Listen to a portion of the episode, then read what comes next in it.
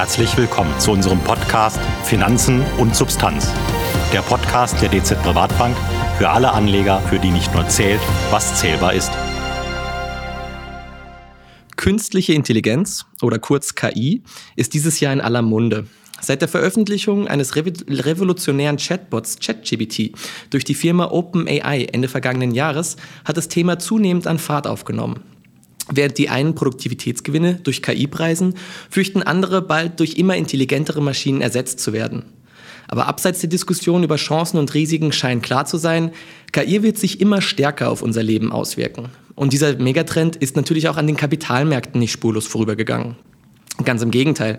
Fast keine Investorenkonferenz vergeht mehr ohne Fragen zu KI und die Kurse von Technologiewerten haben den Gesamtmarkt weit hinter sich gelassen. Der US-Technologieindex Nasdaq 100 war beispielsweise Ende Juli über 40 Prozent im Plus. Mein Name ist Timo Barth und ich spreche heute mit unserem Senior Data Scientist Thomas Osowski.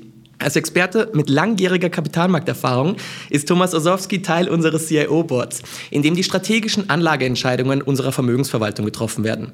Ich freue mich deshalb heute mit ihm diskutieren zu können, was wirklich dran ist an dem Hype um KI und wie man das Thema sinnvoll in ein Portfolio integrieren kann. Hallo Thomas, vielen Dank, dass du dir heute die Zeit genommen hast. Guten Morgen, vielen Dank. Bevor wir gleich über die Investitionsmöglichkeiten und die Portfoliointegration von KI sprechen, lass uns doch vielleicht noch mal kurz einen Schritt zurück machen und klären, wovon wir überhaupt sprechen. Was versteckt sich eigentlich genau hinter dem Schlagwort künstliche Intelligenz und äh, was gibt es eigentlich für diese Aufmerksamkeit rund um ChatGPT? Also zunächst zur grundsätzlichen Frage, was ist KI? KI umfasst erstmal in der Definition ein Forschungsfeld, was sich damit beschäftigt, Computer und Maschinen in der Art zu entwickeln, dass sie menschliche Aufgaben übernehmen können. Das heißt, das Ziel ist es im Endeffekt, Computer dazu zu befähigen, dass sie menschenähnliches, Betonung liegt auf menschenähnliches Denken, Lernen, Problem lösen, Wahrnehmung verstehen und entscheiden, simulieren bzw. diese ganzen Aspekte nachahmen können. Und der wesentliche Motor von KI sind neben den Algorithmen, die natürlich dahinter stecken, es ist sehr mathematisch oder sehr statistisch, insbesondere der Aspekt der Daten. Viele Modelle, viele Algorithmen werden erst dann wirklich gut, wenn Daten Daten in einer unfassbaren Menge vorhanden sind. Ohne Daten bringt einem der beste Algorithmus auch nichts, weil die Algorithmen normalerweise mit diesen Daten lernen. Das heißt, Daten sind mehr oder weniger das Öl dieser Algorithmen. Und die meisten Algorithmen funktionieren dann so, dass man über die Zeit sieht, ähm, dass ein bestimmtes Muster im Algorithmus zu einem Erfolg oder zu einem Misserfolg führt. Das heißt, der Algorithmus schaut, irgendwas ist positiv bewertet oder führt zum Erfolg und dann wird in diese Richtung weitergegangen, beziehungsweise dieser Lösung eine höhere Wahrscheinlichkeit zugewiesen als der anderen Lösung, die halt ein Fehlergebnis generiert hat. Allgemein muss man sagen, dass das Gebiet sehr, sehr groß ist. Man kann sich darin wirklich verlieren. Es gibt sehr, sehr viele Unterscheidungen. Vielleicht mal einen Punkt, der sehr in großer Munde ist, das ist der Begriff Deep Learning. Und Deep Learning umfasst meistens oder in der Quintessenz eine Art von neuronalem Netzwerk, wo im weitesten Sinne mit Neuronen, mit verschiedenen Algorithmen, die ähm, über verschiedene Ebenen oder der Experte sagt dann auch Layers aufgebaut sind, äh, von dem Dateninput bis zu einer spezifischen Entscheidung diese Informationen über 10 oder 20 verschiedene Ebenen verarbeitet, bis im Endeffekt dann ein Ergebnis, eine Empfehlung herausgekommen ist. Und der Punkt ist, die meisten Leute kennen bereits Algorithmen, die in der Realität verwendet werden, die auf Deep Learning basieren. Wer zum Beispiel gerne Netflix schaut, dem ist aufgefallen, dass wenn man spezifische Serien geschaut hat, dann die nächsten Serien ähnliche Charakteristiken aufweisen. Das ist ein Deep Learning Algorithmus. Oder wer sich wundert, dass bei, Netflix, bei, bei YouTube oder bei Google immer gerade die Werbung gezeigt wird, wo man gerade selber nachsucht, bei Google, dann ist dahinter im Hintergrund auch ein Deep Learning Algorithmus, der bewusst oder gezielt diese Werbung für, den jeweiligen, für das jeweilige Individuum dann generiert. Andere Anwendungsfälle, natürliche Sprachverarbeitung, Google Translate im Urlaub bei Übersetzungen sehr, sehr nützlich. Oder auch, wenn man sich wundert, wie zum Beispiel Maschinen auf, bei Staus Autos zählen können. Auch das ist ein Bereich der KI, des äh, Deep Learnings, Computer Vision im Speziellen, wo im Endeffekt über Bilder äh, ausgewählt wird, ob ein Element ein Auto ist. Und das basiert dann darauf, dass die KI gelernt hat, was ein Auto ist und diese dann entsprechend über die Zeit zählt. Das heißt zusammengefasst, die Elemente, die man verwenden kann, sind mannigfaltig und jeder ist schon in Berührung gekommen mit dem einen oder anderen Deep Learning Algorithmus. Also KI ist dann jetzt schon scheinbar überall und du hast es ja auch angesprochen mit der Spracherkennung. Nach meinem Verständnis ist ja ChatGPT auch vor allem ein Sprach Chatbot. Äh, kannst du vielleicht auch noch mal ein bisschen drauf eingehen, was das denn jetzt eigentlich besser macht als bisherige KI-Programme? Ich denke, es liegt vor allen Dingen in zwei Aspekten. Das eine ist die Anwendbarkeit von ChatGPT oder der Zugang zu ChatGPT. Es ist im Endeffekt eine frei verfügbare AI oder KI an der Stelle, äh, entwickelt von OpenAI, wo man im Prinzip simuliert, über das Gespräch mit einem Menschen simuliert. Ich glaube, das ist der wesentliche Vorteil, warum es so gut ankam. Es fühlt sich an vielen Stellen so, als würde man mit einer realen Person kommunizieren. Das umfasst insbesondere, dass die Reaktionszeiten sehr gering sind. Man stellt die Frage und erhält sehr, sehr schnell eine Antwort. Es kann ein bisschen länger dauern, wenn die Frage komplexer wird, aber im Allgemeinen dauert es nur wenige Sekunden. Die Antworten sind in vielen Belangen sehr, sehr gut und sehr, sehr konkret. Das heißt nicht, dass sie perfekt sind, beileibe nicht. Es gibt immer wieder diverse Fehler, je nachdem, wie komplex die Fragestellungen sind. Aber die Qualität der Antworten und die damit im Zusammenhang als Ursache dessen die verwendete Menge an Daten im Hintergrund und das in Kombination mit der freien Verfügbarkeit von ChatGPT haben diesen Hype entfacht. Und ähm, was macht ChatGPT besser? Ähm, würde ich konkret sagen, es verwendet mehr Daten. Es hat eine unfassbare Reichweite an Anwendungsfällen. Man kann sich Mails schreiben lassen. Man kann, wenn man programmiert, ganze Codebestandteile simulieren lassen. Man könnte zum Beispiel Kundenanfragen automatisiert erstellen und dann korrigieren. Und die Komplexität oder Flexibilität ist auch da hingegen ähm, hervorzuheben. Man kann nicht nur eine Mail schreiben lassen, sondern man kann auch noch zum Beispiel angeben, in welcher Form die geschrieben wird. Man könnte zum Beispiel sagen, dass man eine offizielle Mail schreibt oder man könnte zum Beispiel auch sagen, dass man von einem bestimmten Politiker diese Mail in Form seines Sprachgebrauchs formuliert haben möchte. Also die Anwendung Anwendungsfälle sind mannigfaltig und das in Kombination mit dieser freien Verfügbarkeit, die seit Dezember halt da ist, äh, haben dann den Hype um ChatGPT entfacht und in dem Zusammenhang auch den Hype um KI, sagen wir mal, noch weiter verstärkt. Jetzt ist Hype ja ein ganz gutes Stichwort, weil du hast es ja auch selbst angesprochen vorher, Thomas. Künstliche Intelligenz ist an sich jetzt kein neues Thema. Und auch vorher wurden uns jetzt irgendwie schon große Durchbrüche bei künstlicher Intelligenz angekündigt, wenn man an das Thema selbstfahrende Autos denkt. Ähm, das funktioniert jetzt ja auch ganz gut, aber die Autos rammen halt auch noch andere Fahrzeuge. Ähm, und auch jetzt ChatGPT, du sagst, die sind erstaunlich präzise, die Antworten und auch relativ gut. Ähm, ich habe es auch selber schon genutzt, ähm, teilweise gerade in Bereichen, wo es vielleicht nicht so leicht zugängliche Informationen gibt, denkt sich das Programm dann aber auch einfach mal Antworten aus das ist dann auch ein bisschen ineffizient, die ganze Geschichte, bis man das wirklich verstanden hat. Ähm, wie wertest du jetzt dieses Risiko, dass vielleicht die Leistung von der KI und vielleicht auch spezifisch ChatGPT da langfristig dann doch noch hinter den Erwartungen zurückbleibt und dann dieser Hype, den du ja auch angesprochen hast, vielleicht wieder vergeht? Ich hatte schon angesprochen, dass es menschenähnliches Denken ist. Und das ist ein wesentlicher Punkt.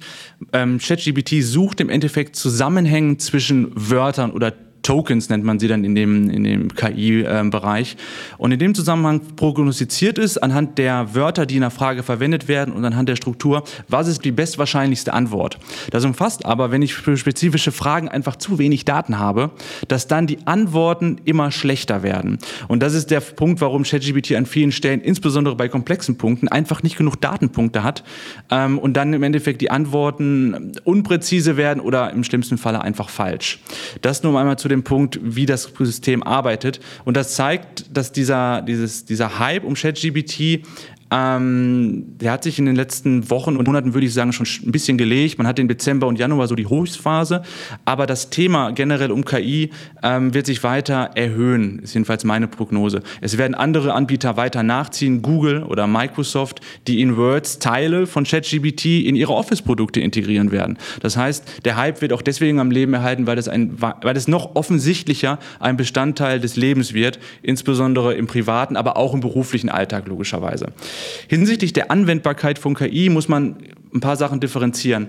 Ähm, Im Endeffekt ist KI sehr, sehr gut oder kann sehr gut eingesetzt werden, wenn die Fehlerquote sehr gering ist, der Mensch noch eingreifen kann und im Endeffekt die Kosten selbst bei Fehlern relativ gering sind. Und wenn man mal schaut, was so die letzten Themen der letzten zehn Jahre waren bei KI, da ging es immer um autonomes Fahren.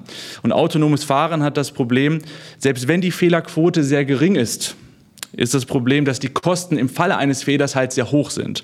Und hier ist KI noch nicht in der Lage, wirklich die Fehlerquote so weit zu reduzieren, dass man mit gutem Gewissen neben aller juristischen und regulatorischen Aspekte, die seien mal beiseite geschoben, äh, der Maschine vollständig die Kontrolle über die Autos oder die, den Verkehr geben kann.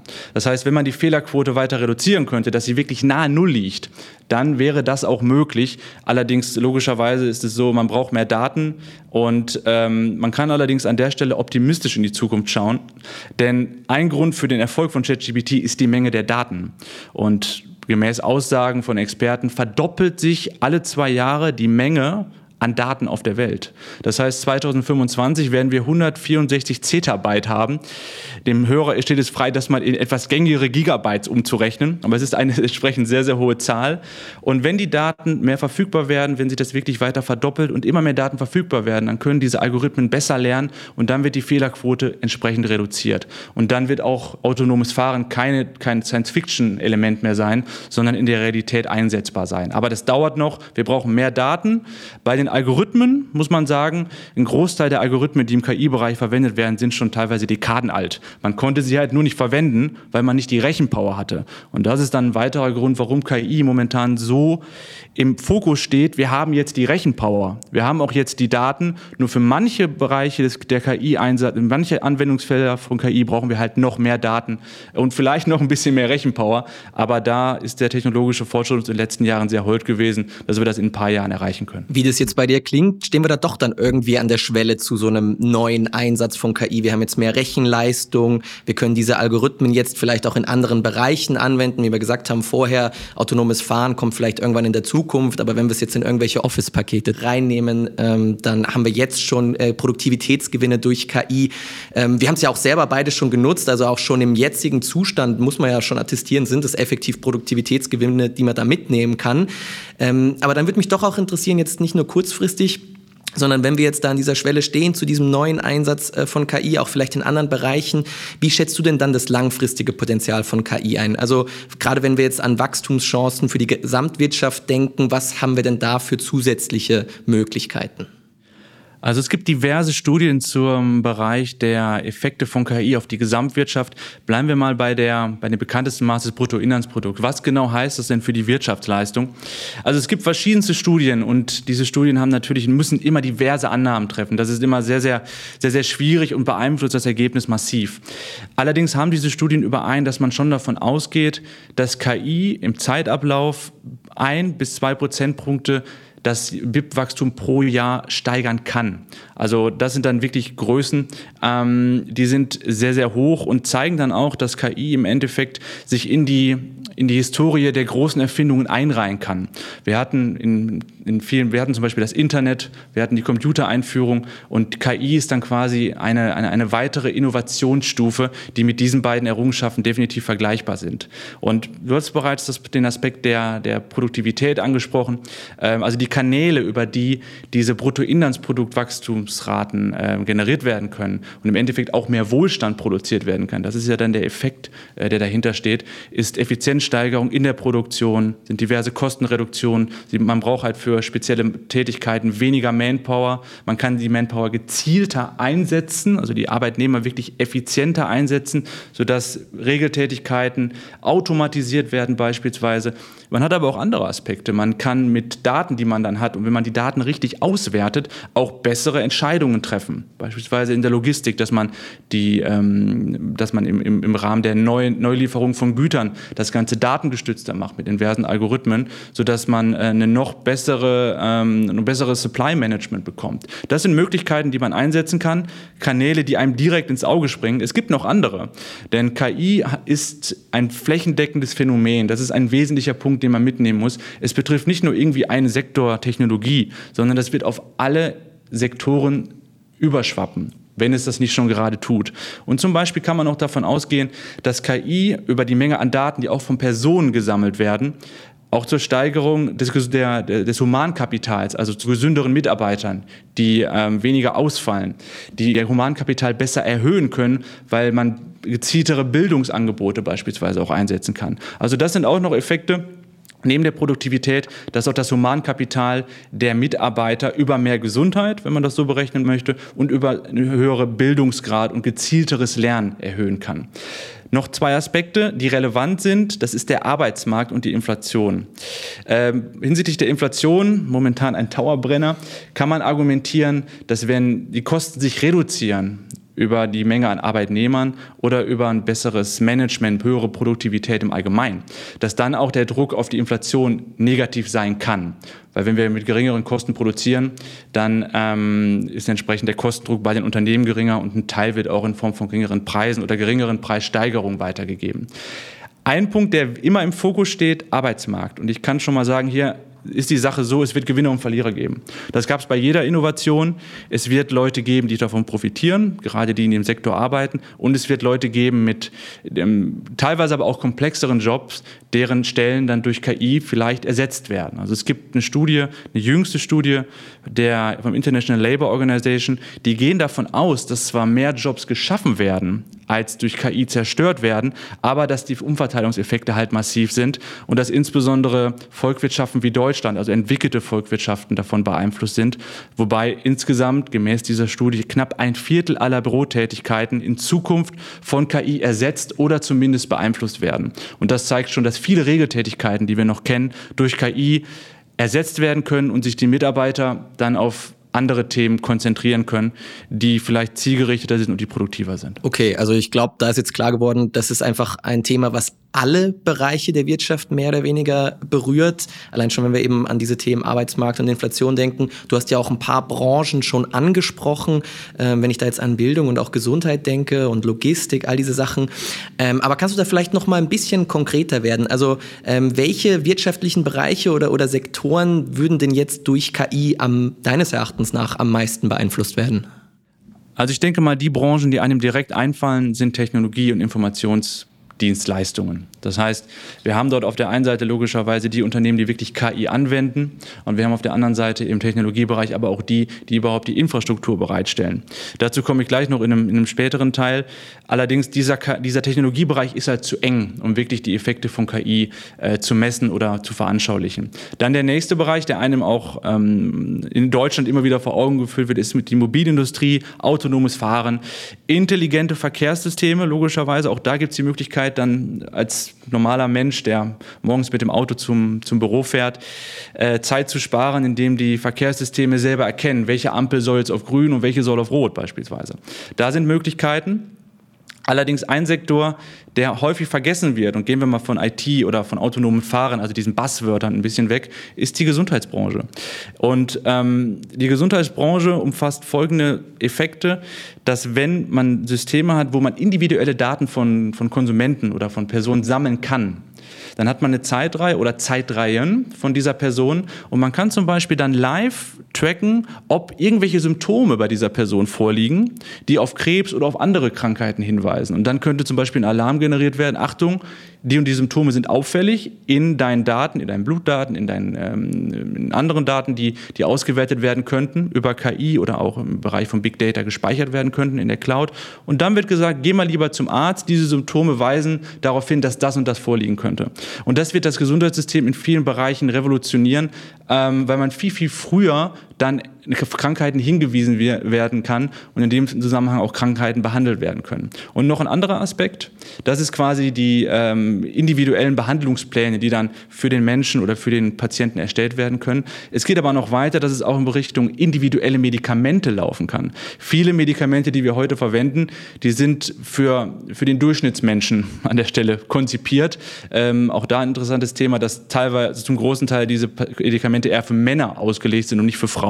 Aber in dem Zusammenhang wäre es möglich, mit den Daten auch individuelle Medikamente für Personen zu erschaffen. Das heißt, der komplette Gesundheitsbereich könnte sowohl im Bereich der, der Behandlung ähm, über individuelle Behandlungspläne, Live-Tracking von, von, von, von Gesundheitsdaten, wo man live sieht, wie hoch der eigene Vitamin D3-Spiegel ist beispielsweise, bis hin zur Behandlung vollkommen revolutioniert werden.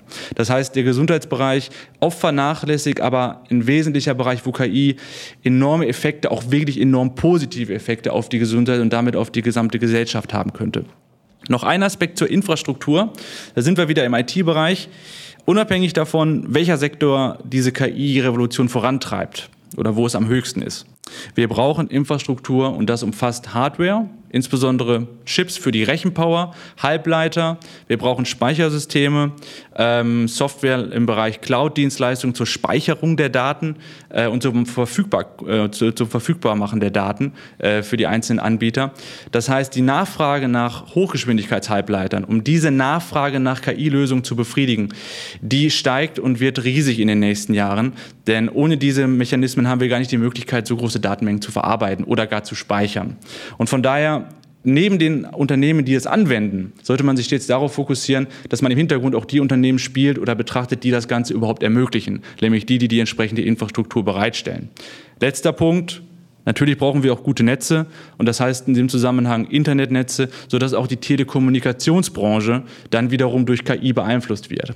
Und von daher muss man klar formulieren, die Sektoren werden in unterschiedlicher Stärke betroffen. Aber vor KI kann sich kein Sektor, kein ökonomischer Sektor langfristig verstecken. Und wenn wir jetzt doch nochmal auf den Technologiesektor gehen, der steht ja doch irgendwie im Zentrum der ganzen Entwicklung und du hast es ja auch angesprochen, da muss man ja auch nochmal ein bisschen unterscheiden zwischen dem Software-Teil des Sektors vielleicht und dem Hardware-Teil, der erstmal die ganze Infrastruktur da zur Verfügung stellt. Man braucht ja diese Datenmengen, die muss man speichern, verarbeiten, Chips, all diese Stichwörter.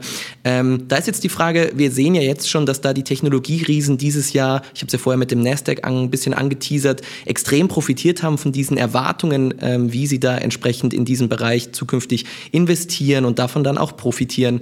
Ähm, aber ist es dann äh, langfristig auch wirklich so? Also werden diese Technologieriesen, die wir jetzt aktuell sehen, die jetzt aktuell diese Kursgewinne und Erwartungen mitgenommen haben, werden das auch langfristig die Profiteure und die Hauptakteure in dem Thema sein? Oder ist da vielleicht sogar mit Verwerfungen zu rechnen und wir sehen vielleicht neue, stark wachsende KI-Startups, die dann vielleicht auch irgendwann oder in absehbarer Zukunft höhere Renditechancen ergeben? Also die großen Unternehmen im IT-Bereich haben definitiv eine Art Vorsprung. Sie haben einfach die Liquidität, sie haben die, die, die, die Ressourcen, wenn man es allgemein betrachtet, äh, um KI zu implementieren und zu entwickeln. Und das sind vor allen Dingen die, ja sagen wir mal, bekannten US-Tech-Unternehmen. Das haben wir im Cloud-Bereich, haben wir ähm, Amazon beispielsweise, viele nur aus dem Einzelhandel äh, bekannt, aber im Endeffekt ist das der größte Anbieter von Cloud-Lösungen, also zur Speicherung von Daten im Internet. Äh, wir haben Microsoft, wir haben Google, aber wir haben auch chinesische Unternehmen wie Tencent und Alibaba Alibaba, die ähm, im Cloud-Bereich beispielsweise mitmischen. Aus Europa ist dann da, haben wir, ist die Menge an Unternehmen schon ein bisschen übersichtlicher. Im Halbleiterbereich ist hier definitiv noch ASML zu nennen, aber Konkurrenz im Bereich beispielsweise Cloud-Lösung ähm, haben wir in Europa nicht wirklich vorhanden. Ob das so bleibt, ob diese Unternehmen ähm, weiterhin den Markt dominieren werden, dann auch für KI, das ist problematisch zu beantworten. Also gehen wir ein bisschen in die Historie und schauen uns einmal an mit der letzten Revolution mit dem Internet, was da passiert ist. Im Endeffekt hatten wir da die Situation, dass mit der Zeit die kleineren Unternehmen die größeren überholt haben, weil sie innovativer waren, weil sie flexibler waren. Beispielsweise Anfang der 2000er hatten wir ein Unternehmen Yahoo. Das gibt's noch, es spricht heute nur keiner mehr darüber, weil es von Google gnadenlos überholt wurde. Anfang der 2000er war AOL der größte Internetanbieter der Welt. Heute auch nicht mehr so das ganze Gesprächsthema. Und Anfang der 2000er hatte Amazon auch niemand auf der Rechnung, äh, dass sie in der Form über das Internet den Einzelhandel derartig dominieren und revolutionieren. Das heißt, die Platzhirsche können sich nicht sicher sein, Sie müssen flexibel sein und wenn sie das nicht sind, dann werden sie halt von kleineren Unternehmen überholt. Und so sollte es in einer gesunden Marktwirtschaft logischerweise auch sein, dass über die Zeit neue Unternehmen entstehen und andere Unternehmen dann halt verschwinden, wenn sie nicht entsprechend erfolgreich sind. Allerdings zu sagen, welches Unternehmen sich jetzt durchsetzt oder ob die Platzhirsche auf der Position bleiben, ist jetzt sehr schwierig zu sagen. Es sei dazu gesagt, die Ressourcen haben die großen Unternehmen. Ob sie flexibel und innovativ genug bleiben, das wird dann das große Problem sein in den nächsten Jahren. Das heißt, man muss es sich einfach ständig angucken. Ähm, da stellt sich mir dann die Frage, inwieweit braucht man denn dann als Investor, ähm, gerade wenn man das eben, äh, wie unser Titel auch sagt, ins Portfolio integrieren möchte, die ganze Thematik, wie weit muss man sich denn auskennen mit der ganzen Technologie, die dahinter steht, mit den zugrunde liegenden Algorithmen, dass man das dann auch in der Zukunft abschätzen kann, welche Entwicklungen sich da ergeben? Also ich denke, ein grundsätzliches Verständnis der Algorithmen ist nicht hinderlich, allerdings an vielen Stellen nicht notwendig. Von daher eine kleine Entwarnung. Äh, man sollte die Grundzüge, wenn man in diesem Bereich investiert oder analysiert, kennen, aber man, sollte, man muss ihn definitiv nicht mathematisch herleiten können. Das ist wahrscheinlich nicht notwendig. Allerdings, wenn man darauf eingeht, was genau die Komplexität ist im Bereich KI oder IT generell im Unternehmen zu investieren, da haben wir verschiedene Elemente, die halt hinzukommen im Vergleich zu den Analysen von anderen Unternehmen. Zum Beispiel, das Unternehmen sollte eine gewisse Art von Technologieführerschaft haben oder technologische Tiefe haben. Das erhöht die Wahrscheinlichkeit, dass das Unternehmen nicht einfach ersetzt wird und wirklich dann auch in gute Margen setzen kann, weil die Technologie hochwertig ist. Teamkompetenz ist ein wesentlicher Punkt. Ähm, welche Experten hat das Unternehmen zur Verfügung? Und wie abhängig ist das Unternehmen von diesen Experten? Sollten die mal weggehen? Anwendungsfälle und Skalierbarkeit, das heißt, operiert das Unternehmen mit ihrer Lösung nur in einem Bereich oder in mehreren? Wenn es in mehreren agiert, haben wir schon einen Diversifikationseffekt. Ähm, dass das Unternehmen, wenn ein, wenn quasi ein Weg zusammenbricht, noch andere Wege hat, die es gehen kann. Und nicht zuletzt natürlich auch noch der Zugang zu Daten. Das heißt, Daten müssen vorliegen. Ohne gute Daten bringen die besten Algorithmen nichts. Das heißt, auch der Zugang zu Rohstoffen, wenn man so möchte, in dem Zusammenhang halt Daten muss gewährleistet sein. Und noch ein wichtiger Punkt, ähm, das Thema KI, Big Data, Machine Learning, Deep Learning, das sind alles wunderbare Buzzwörter. Aber im Endeffekt kommt es darauf an, was das Unternehmen damit macht. Und es gibt viele Unternehmen, die auch als Blender unterwegs sind und diese Buzzwörter einfach benutzen. Und da braucht es halt einen Analyst, der klar unterscheidet, was sind die Unternehmen, die wirklich was, die wirklich äh, in dem Bereich gut arbeiten und langfristig gut arbeiten können und welche Unternehmen verwenden es nur, um ihre Anleger äh, in Form von Buzzwörtern, in Form von Signalwörtern zu befriedigen. Und hinzu kommen dann natürlich noch die ganzen anderen Aspekte der klassischen äh, Aktienanalyse. Wie hoch ist die Bewertung? Weil gerade bei diesen gehypten Aktien oder gehypten Bereichen ist es schnell so, dass Mondpreise gezahlt werden. Das heißt, wenn der Hype sehr groß ist, dann haben Anleger die Tendenz zur Überschwänglichkeit und dann ist kein Preis zu hoch. Aber irgendwann ist der Preis zu hoch. So ist das halt und das haben wir bei vielen Blasen gesehen. Und von daher muss auch immer der Aspekt zu einer realistischen Bewertung halt noch erfolgen. Der hier allerdings kniffliger ist als bei vielen anderen Unternehmen, weil einfach für manche Unternehmen kaum Daten zur Verfügung sind. Wenn wir ein kleines Unternehmen haben, da haben wir keine große Datenhistorie. Da wird es dann sehr, sehr schwierig zu sagen, wie ist denn die Bewertung beim Unternehmen? Ist die korrekt oder ist die halt nicht korrekt? Und das erfordert ein hohes Maß an Expertise. Und deswegen ist in dem Bereich KI, gerade weil die Datenlage zu manchen Unternehmen, die jetzt in den nächsten Jahren auch noch aufkommen werden, die kleineren, innovativen Unternehmen, die man dann noch haben will, kaum gut genug ist, um einfach eine statistische Analyse zu machen und dann zum Ergebnis zu kommen, ob ein Unternehmen gut oder schlecht ist. Das braucht mehr Know-how, mehr qualitatives Know-how und deswegen ist aktives Management für diesen Sektor oder für das Thema KI eine gute Lösung. Du sprichst jetzt aktives Management an. Ich denke mir, okay, da gibt es viele Sachen, äh, die es zu betrachten gilt. Vielleicht auch für einige Investoren dann schon ähm, eine Fülle, die es vielleicht ein bisschen überfordernd äh, sein könnte. Welche Rolle siehst du dann vielleicht für gerade KI-ETFs bei der Diversifizierung? Vielleicht auch gerade als Vorteil gegenüber Einzelinvestitionen, ähm, weil von den Produkten gibt es ja jetzt auch einige am Markt. Also ein wesentlicher Punkt, und das ist schön, dass es ähm, auch KI an der an den Grundsätzen der Portfoliotheorie nicht alles ändert. Diversifikation ist weiterhin Trumpf. Das heißt, die Investition in das Thema KI sollte immer breit gestreut erfolgen. Wie groß die Streuung dann ist, ist ein anderes Thema. Aber man ist schlecht beraten, in ein oder zwei revolutionäre IT-Unternehmen zu investieren, denn dann ist das Risiko sehr hoch, insbesondere bei jungen Unternehmen, dass man im Endeffekt zumindest bei einer Position mit 0 Euro oder Dollar dasteht. Das heißt, nicht alles auf eine Karte setzen und ähm, abseits der ETFs, die schon angesprochen wurden, die im Endeffekt ja nur den Markt abbilden, kann es sinnvoll sein, Fonds auszuwählen mit aktivem Management, weil gerade in diesem Bereich ähm, und Studien zeigen das, die Zukunftsfahrt der KI oder auch der Zukunftsfahrt von vielen Unternehmen, insbesondere kleineren, ist sehr, sehr unsicher. Wenn Revolutionen technologische Revolutionen auftreten, wird der Pfad der Unternehmen unsicherer und das führt meistens dazu, dass Märkte oder Marktanalysen und Markteinschätzungen und damit auch Preise weniger effizient sind und das heißt für Investoren übersetzt, dass sich Expertenwissen in diesen Bereichen, in jungen dynamischen Bereichen wie KI halt lohnen kann.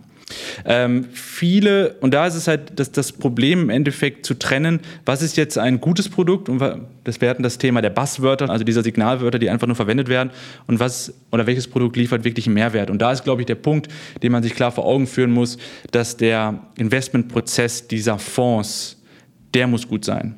Wir werden bei vielen der KI-Fonds kaum eine Datenhistorie sehen. Äh, deswegen umfasst bei uns, bei der DZ Privatbank, dieser ähm, Investment, diese, dieses Verständnis des Investmentprozesses von Fonds einen hohen Anteil. Man muss verstehen, wie der Investor hinter diesem aktiven Fonds investiert und dann kann man bewerten, äh, ob dieser Prozess in sich stimmig ist. Und dann kann man auch noch schauen, welche Person das macht. Und dann kann man vielleicht auch noch einen Blick auf die Daten riskieren. Das heißt, Aktive Fonds im Bereich KI können sich lohnen, weil momentan das Expertenwissen aufgrund dieses hohen unsicheren Zukunftspfads von KI das ein oder andere Renditepotenzial verspricht und auch die ein oder andere Outperformance verspricht. Aber man muss bei diesem Fonds ganz klar verstehen, wie diese Fonds agieren und man muss den Investmentprozess hinter diesen Fonds bewerten. Und wenn man zu einem positiven Ergebnis kommt, dann kann man in diese Fonds investieren und genau diese Dienstleistung übernehmen wir in der DZ Privatbank, indem wir uns halt nicht nur drei, vier Kennzahlen zu Fonds anschauen, sondern bewusst diesen Investmentprozess hinter diesen aktiven Fonds oder auch ETFs beleuchten und dann entscheiden, das ist ein guter mit einem sinnvollen Investmentansatz und das ist ein schlechter Fonds mit einem nicht sinnvollen Investmentansatz. Lass uns da zum Schluss vielleicht gerade noch mal einen äh, Schritt äh, tiefer reingehen, weil wir jetzt doch schon viel über die allgemeinen Investitionsmöglichkeiten und äh, Renditechancen von KI gesprochen haben. Aber machen wir es doch mal konkreter. Du bist ja auch schon in die Richtung gegangen. Wie setzen wir denn jetzt in der DZ Privatbank das Thema in unseren Vermögensverwaltungen um? Also in den Vermögensverwaltungen haben wir natürlich nur einen Teil in KI investiert, also in den Standardlösungen. Der Grund ist, wir müssen auch immer bedenken, ähm, nach all dem des Hypes und der guten Marktentwicklung der letzten, des letzten halben Jahres müssen wir immer ein Portfolio generieren, was in sich diversifiziert ist. Und das heißt nicht nur zwischen Einzelpositionen, sondern das heißt auch über Investmentthemen, über Investmentsektoren und auch über Investmentregionen. Das heißt, wir haben das Thema seit Jahresbeginn mit vor allen Dingen größeren Unternehmen gespielt, ähm, zum Teil auch speziell über Einzelwerte. Äh, in den letzten Wochen und Monaten haben wir das Exposure in vielerlei Hinsicht reduziert, weil der ein oder andere Preis auch zu hoch war. Wir sind meiner Meinung nach noch nicht bei einer Blase für KI-Aspekte, aber es werden schon Preise bezahlt, die insbesondere bei dem höheren Zinsniveau schon sehr ambitioniert ist. Das heißt, wir haben teilweise diese Gewinne dann generiert und haben es in etwas günstigere Elemente investiert, beispielsweise in Aspekte der sogenannten Old Economy, ähm, wo man dann mit wesentlich geringeren ähm, Bewertungen aktuell immer noch agiert. Das heißt, wir haben schon umgeschichtet, wir hatten es investiert, sind umgeschichtet und ähm, der wesentliche Punkt ist, dass wir in den breiten Mandaten es als ein Teil unseres Investment-Universums sehen. Allerdings haben wir auch noch Produkte mit einer stärkeren Affinität zu diesen Themen.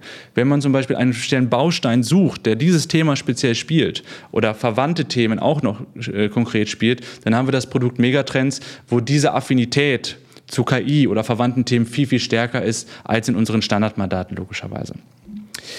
Von daher, ähm, wenn man das KI-Thema zusammen betrachtet, KI ist ein wahnsinnig interessantes und sektorübergreifendes Thema mit einer Tendenz, ja, haben Innovationen immer ab einem bestimmten Punkt auch in eine Blase reinzulaufen. Unserer Meinung nach sind wir davon noch entfernt.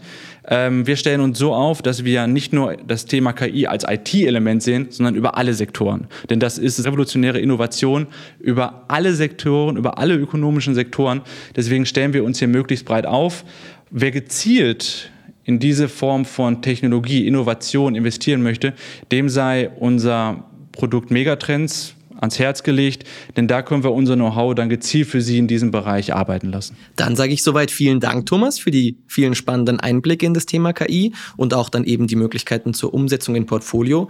Und ja, wie du es angekündigt hast, wir werden das Thema natürlich im Portfolio-Management der DZ Privatbank nicht nur als Spezialthema weiterverfolgen, sondern breit in unsere Lösungen mit aufnehmen und beschäftigen uns natürlich auch konstant mit allen anderen Entwicklungen der Finanzmärkte. Also folgen Sie unseren Gedanken auf Bielmeyers Welt. Dort finden Sie in vier Wochen dann auch wieder unseren nächsten Podcast. Finanzen und Substanz.